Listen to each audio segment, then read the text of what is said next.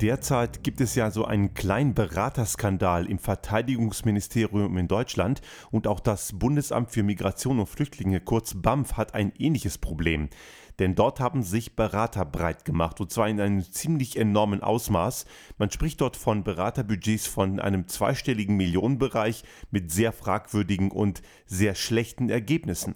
Zum Beispiel bei BAMF hat es dazu geführt, dass sie durch Textbausteine es geschafft haben wollen, die Effizienz der ganzen Antragsbearbeitung zu steigern, mit dem Ergebnis, dass etwa ein Drittel aller Asylanträge falsch ist, und zwar in Richtung der Ablehnungen, was wiederum zu Klagen führt. Man könnte also hier, wenn man Qualität vor Quantität setzen würde, durchaus einiges mehr erreichen. Und auch Qualität ist durchaus kein Widerspruch zur Effizienz, wenn man es richtig macht. Doch eben viele Beratungen machen es eben falsch, denn sie schauen eben einseitig auf gewisse Elemente, die sie womöglich auch noch woanders geklaut haben. Im Speziellen ist in diesen beiden Fällen das große Beratungshaus McKinsey gemeint. Allerdings die großen anderen Beratungen, die nehmen sich da nichts. Auch die fallen in die gleiche, sehr fragwürdige Kategorie. Und das bringt uns heute zu einem Thema, wo es um die Berater gehen muss. Denn das betrifft mich auch irgendwo selber, denn viele sehen zum Beispiel auch meine Branche oder das, was ich tue als Beratung, aber genau das ist es nicht, denn von denen möchten Leute wie ich uns ganz klar absetzen und distanzieren. Es soll hier keineswegs der Eindruck entstehen, es gäbe unter den Beratern gar niemanden, der etwas könnte. Allerdings ist es durchaus so, dass man hier nicht von einer Schafherde sprechen kann, wo der ein oder andere Teil vielleicht schwarz ist, sondern es besteht im Wesentlichen aus schwarzen Schafen und ein paar einzelne sind dann weiß. Woran liegt das? Diese Beratungshäuser und diese Beratungsorganisation tun im Wesentlichen eines, nämlich Abhängigkeiten erzeugen. Und das machen sie auf eine sehr unterschiedliche Art und Weise und das ist zum Teil auch sehr perfide und erinnert für mich ein Stück weit auch an das Gebaren von Drogendealern. Denn sie geben einem ein gewisses Häppchen, dafür muss man bezahlen, allerdings geben sie einem über dieses Häppchen hinaus noch kostenlos ein extra Häppchen. Nur eben nur so weit, dass der Kunde dann den Rest auch noch nehmen muss und das kostet wieder Geld. Also immer diese schrittweise Anfüttern mit zusätzlicher weiterer Informationsbereitstellung. Darüber hinaus machen sie eben noch etwas anderes. Die Beratung macht ja durchaus Sinn, wenn man sie als einen externen Blick versteht. Das heißt, Unternehmen, Menschen in Unternehmen, in Organisationen werden mit der Zeit betriebsblind. Das ist völlig normal. Also macht es durchaus Sinn, jemanden zu holen, der einen neuen Impuls gibt. Wenn jedoch dieser Impuls darin besteht, dass man etwas zu hören bekommt, was man eh schon weiß, dann ist das extrem sinnlos. Dazu kommt, dass gewisse Beratermandate tatsächlich auch von der Kundenseite nur darin bestehen, jemanden ins Haus zu holen, der einem etwas bestätigt, was man eh schon weiß, um dann am Ende das auch so kommunizieren zu können und man hat noch etwas mehr in der Tasche, um zu sagen, seht her, der Berater hat das auch gesagt. Ich nenne sowas gerne Cover Your Ass Mandate. Das sind Mandate, die letzten Endes wirklich gar niemandem was bringen und ein ganz klarer Misstrauensindikator für die Führungskultur in einem Unternehmen darstellen.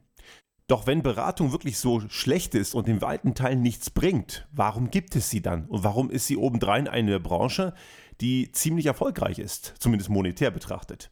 Nun, die Frage kann man relativ leicht beantworten. Wir haben eben diese Misstrauenskultur in vielen Unternehmen und dann ist das natürlich ein Nährboden für solche Organisationen. Dazu kommt, und das betrifft insbesondere die großen Beratungshäuser, sie bekommen ihre Mandate nicht, weil sie gut sind, sondern sie bekommen ihre Mandate wegen ihres Netzwerks. Denn diesen Unternehmen ist es in den letzten Jahrzehnten gelungen, im Laufe der Zeit ihre ehemaligen Kollegen in allen möglichen Schlüsselpositionen in Organisationen, Institutionen, Regierungsbehörden und Unternehmen zu platzieren. Und die holen ihre ehemaligen Kolleginnen und Kollegen ins Haus und machen dann wieder den gleichen Kram weiter. Es ist so eine Art Bund fürs Leben. Und ich habe in meiner beruflichen Laufbahn oft mit diesen Institutionen und mit diesen Beratungshäusern zu tun gehabt und kann aus Erfahrung sagen, und diese Erfahrung werden sicherlich viele teilen, da wo die agieren, kommt selten was Sinnvolles raus. Es ist am Ende ein reiner Selbstoptimierungsantrieb für die jeweilige Beraterfirma und dem Unternehmen bringt das erstmal gar nichts oder schadet es sogar. Einige wenige Beratungshäuser setzen durchaus auch etwas um. Das machen nicht sehr viele, aber sie tun's. Die Frage ist allerdings dann, was sie umsetzen. In vielen Fällen setzen sie das um, was sie woanders geklaut haben und verkaufen dann das Wissen als ihr eigenes. Dies wiederum funktioniert nur sehr selten, denn es kann nicht funktionieren, wenn man einfach nur etwas implementiert. Es muss schließlich und letztlich mit der jeweiligen Organisation vor Ort entwickelt und angepasst werden. Ein Impuls von außen, fachlicher Natur, methodischer Natur ist durchaus manchmal sinnvoll, allerdings kann es sich dann nur um einen Vorschlag handeln, den man erst erarbeiten und evaluieren und ausprobieren muss. Auch das passiert viel zu selten, so dass viele Umsetzungen von Beratungen auch oft scheitern. Eine wirklich gute Beratung ist eigentlich keine Beratung oder nur punktuell. Beratung bedeutet eigentlich, ich weiß etwas selber nicht und hole mir diese Expertise dazu. Jedoch ist eine wirklich gute Entwicklung und Unterstützung das, was eigentlich gefragt ist. Vielen Unternehmen und Organisationen geht es eigentlich vielmehr darum, einen Impuls zu bekommen, um selber aus sich heraus dauerhaft besser zu werden. Und dann redet man nicht mehr von Beratung, sondern dann redet man von Unterstützung und Weiterentwicklung. Und man ist selber als externe Instanz im Idealfall ein Teil dieses Teams. Wenn es darum geht, wirklich strategisch langfristig, nachhaltig als Unternehmen und Organisation besser zu werden, um Verbesserungsarbeit in die Organisation zu bringen, um wirklich was nachhaltig zu verändern zum Guten, dann funktioniert Beratung eben gar nicht mehr. Weil dann geht es darum, die innere Haltung von Menschen zu entwickeln und das führt am Ende zu einer Entwicklung einer neuen, einer veränderten Unternehmenskultur. Und das braucht Zeit. Das ist eben mit einem Implementierungsprozess überhaupt gar nicht machbar. Und das haben nur die allerwenigsten Beratungen überhaupt auch nur ansatzweise verstanden. Also es gibt sicherlich gute Beratungsinstitutionen, wirklich gute Leute, die da einiges tun, auch wenn sie vielleicht in Wirklichkeit keine Berater sind. Grundsätzlich gilt allerdings auch für die Branche wie für alle anderen auch, es muss ein echter Kundenwert erkennbar sein. In dem Moment, wenn eine Branche ein reiner Selbstzweck zu werden droht, dann muss sie grundsätzlich auf den Prüfstand. Denn ein reiner Selbstzweck nützt eben nicht der Gesellschaft und hat damit eigentlich aus dem Legitimitätsaspekt heraus keine Daseinsberechtigung.